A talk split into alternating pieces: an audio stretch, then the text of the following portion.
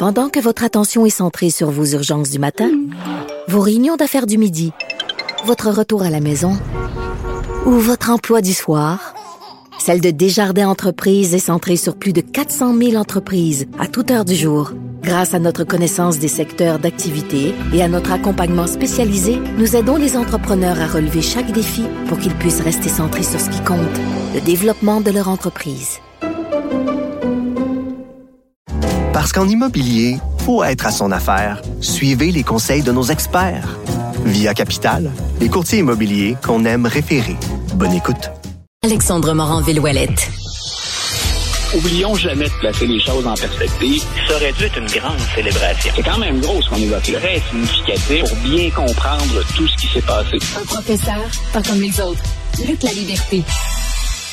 Luc, après les incendies majeurs qui ont eu lieu à Hawaï, particulièrement sur l'île de Maui, ben là, on a un Joe Biden, président américain, qui se déplace là avec sa femme pour aller constater les dégâts de visu.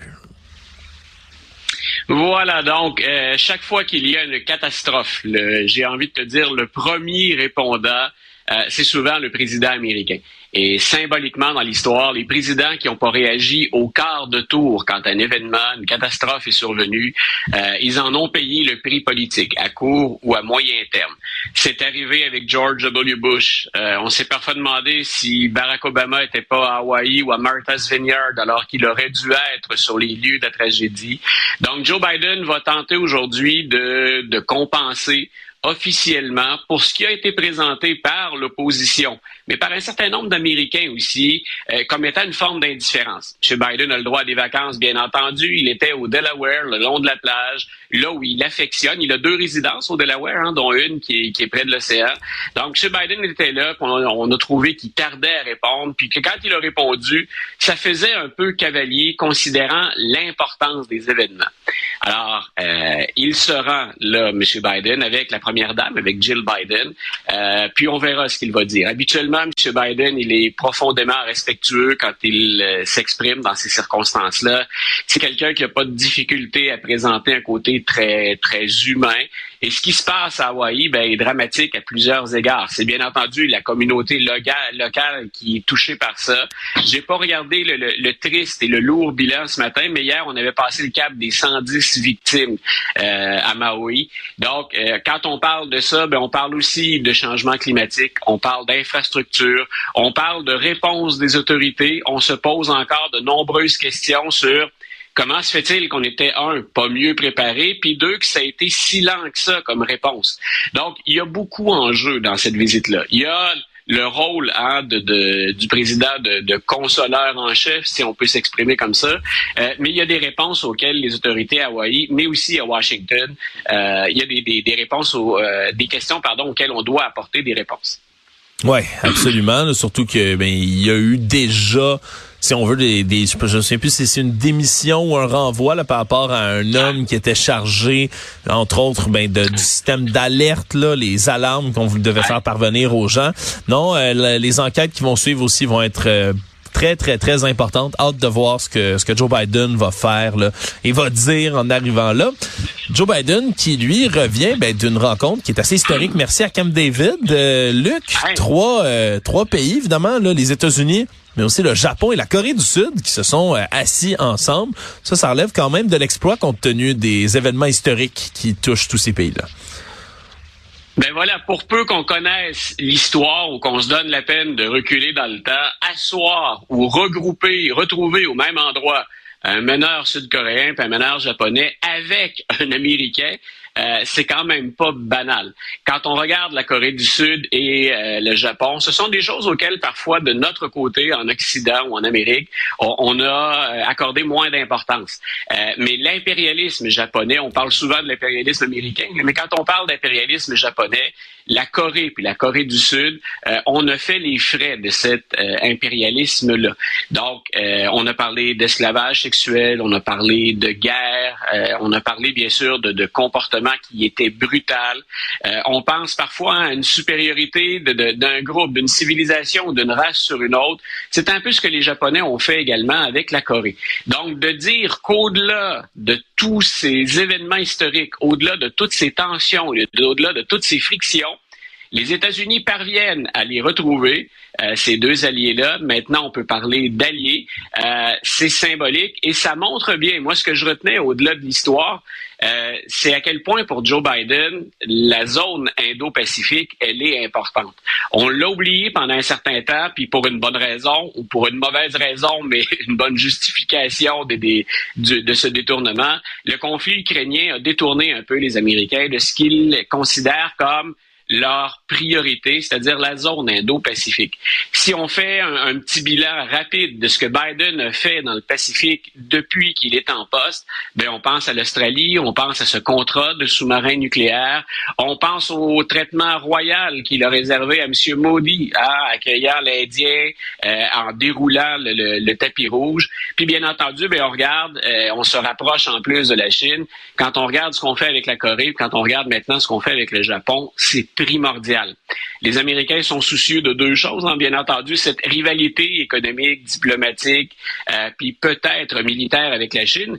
Mais il y a aussi, euh, si on parle de Corée du Sud, au nord, un type et sa fille qui multiplient les essais de lancement de missiles, qui travaillent à développer leur puissance nucléaire à une vitesse de plus en plus importante. Donc, président Biden a besoin d'alliés, a besoin de contacts dans la région. Euh, c'est ce qu'on faisait à Camp David, qui est, ben, on le sait depuis longtemps, la, retraite privilégiée des, des présidents américains qui souhaitaient s'éloigner un petit peu de la chaleur de Washington. Oui, donc un endroit qui est hautement symbolique en plus de, tout ça. C'est bien beau, Luc. Là, on parle de Joe Biden, on parle de des démocrates, du parti au pouvoir, mais tout ça, on s'en fout, Luc. Tout ce qu'on veut savoir, là, c'est qu'est-ce qui va se passer avec le débat républicain de cette semaine? J'exagère et je blague, bien évidemment, mais on le sait, l'attention médiatique au grand complet là, est portée sur Donald Trump. Là, c'est officiel. Il ne va pas participer au débat des républicains. Il l'a annoncé et confirmé. Ça va changer, euh, va changer la donne un peu pour la dynamique du débat qui s'en vient, là, Luc. Ben voilà, deux choses, deux choses importantes. Un, tu le dis, et ce sera euh, aux médias, donc à nous, de rappeler aux gens qu'il y a autre chose que Donald Trump dans l'actualité américaine, parce qu'on s'en va vers une campagne électorale, un calendrier des primaires puis une campagne électorale où Trump va aspirer tout ce qu'il y a de, de, nouvelles ou presque, ou d'attention médiatique.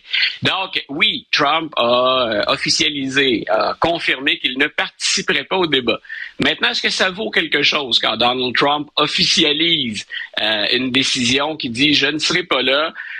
Je ferme pas la porte complètement à une présence de Donald Trump. Mais imaginons qu'il ne soit pas là. Euh, je suis pas certain que c'est une bonne stratégie à moyen et à long terme pour Donald Trump. C'est bien sûr que si je suis le stratège de Donald Trump, ça a un sens, tout ça. Il est, euh, il a une avance qui est, j'exagère à peine, stratosphérique sur tous les autres. C'est de loin le candidat privilégié qu'a-t-il à gagner à aller débattre avec les autres, puis devenir au moins pendant une partie du débat, en tout cas, une cible de prédilection, considérant les quatre procès qu'il mène de front, qu'il a sur le dos. Euh, il a plus ou moins besoin de ce débat-là. Sinon, pour aller chercher de l'attention médiatique, et ce qu'il a laissé entendre, c'est je ne serai pas au débat. Mais il est fort probable que je jase avec Tucker Carlson. Donc, euh, de l'attention médiatique, il va en avoir de toute façon. Pour les républicains, ce sont à court terme, donc les, grands perdants de cette opération-là. M. Trump, je pense qu'il va devoir éventuellement affronter ses rivaux. On ne va pas lui donner une passe gratuite pendant toute la campagne, mais pour ce débat-là, je pense que c'est jouable de son côté. Mais pour les républicains, c'est catastrophique. Est-ce qu'on va avoir les mêmes codes d'écoute? Parce que c'est ça qu'on aime de Trump chez les républicains aussi. Il nous rapporte des codes d'écoute, de l'attention médiatique. Si vous enlevez le meneur, le gros joueur, celui qui est le plus spectaculaire, est-ce qu'on va avoir autant de gens qui vont en vouloir entendre euh, Ramachwami, qui vont vouloir entendre Chris Christie, qui vont vouloir entendre, je le dis avec un sourire en coin, Mike Pence? Donc, il y a un certain nombre de joueurs qui vont être là, qui vont débattre, euh, et ils vont parler de Trump malgré tout. Donc, ça peut attirer une certaine attention, mais c'est certain que si on veut en faire un show et craquer, booster, amplifier nos codes d'écoute, c'est un peu euh, euh, limité pour ça. Et l'autre chose, ce que ça risque d'accentuer chez les républicains, ben c'est cette division. On serait prêt pour un après Trump, mais on veut pas se passer des électeurs de Trump. Je ne sais trop combien de fois on a répété ça, c'est la quadrature du cercle. On en a besoin de ces électeurs-là. L'élection va être serrée, c'est certain. l'élection présidentielle. Ça va se jouer dans trois, quatre États, fort probablement. Donc, euh, on a besoin de tous les électeurs, incluant, bien sûr, ceux qui ne jurent que par Trump. Mais pouvez-vous avoir ces électeurs sans Trump? Bonne chance. C'est ce qu'on va s'amuser à couvrir euh, et qu'on va prendre aussi au sérieux, mais pendant plusieurs mois encore. Oui, surtout que ben cette semaine on pourrait voir une nouvelle accusation si elle est déposée ou des nouvelles accusations. Ben pas des nouvelles accusations, mais plutôt là que ce serait officiel qu'on va l'accuser plus tard cette semaine. Voilà, et euh, M. Trump, ben ça aussi, c'est un côté, ça revient encore une fois un côté inédit, historique, spectaculaire, les mêmes épithètes ou qualificatifs, on va les ressortir constamment. M. Trump va se présenter à la prison euh, du comté de Fulton, donc pour être accusé formellement. Euh, écoute, pour te dire à quel point les médias américains sont parfois un peu en manque d'informations, que ça devient répétitif, là, le seul enjeu qu'on relevait en fin de semaine, c'est va-t-il j'ose à peine le dire, enfin avoir droit à sa mugshot, sa photo hein, qu'on prend au moment de l'arrestation, parce qu'on dit qu'à la prison de Fulton, il n'y a pas de traitement de faveur pour qui que ce soit. M. Hmm. Trump serait considéré, traité comme n'importe quel autre détenu. Euh, ça relève de l'illusion de penser ça. il va débarquer avec les, services de protection et tout le tralala. Euh, est-ce qu'il va euh, effectivement avoir cette fameuse photo? Est-ce qu'on va avoir des politiques aussi dures ou aussi strictes qu'avec l'ensemble des autres détenus? Si j'avais à parier, je dirais non ce matin. Donc on verra. Ça semble être le seul suspense qui reste. Mais encore une fois, c'est pas c'est pas rien. Un ancien président, le meneur chez les républicains comme candidat pour 2024, va entrer en prison, être formellement accusé avant, ben, avant bien sûr de, ressortir de là. Donc, euh, attendez-vous à ça jeudi ou vendredi sur votre réseau américain préféré ou votre chaîne sur le web. Euh, on va avoir du minute par minute, seconde par seconde, du Donald entrant en prison. Ouais, pis ça, on, comme tu dis, on peut parier qu'il va y en avoir des caméras présentes sur place qui vont pas rater là une seule mimique, un seul geste que va poser l'ancien président. Ça va être euh, à suivre. Luc La Liberté, merci beaucoup d'avoir été là.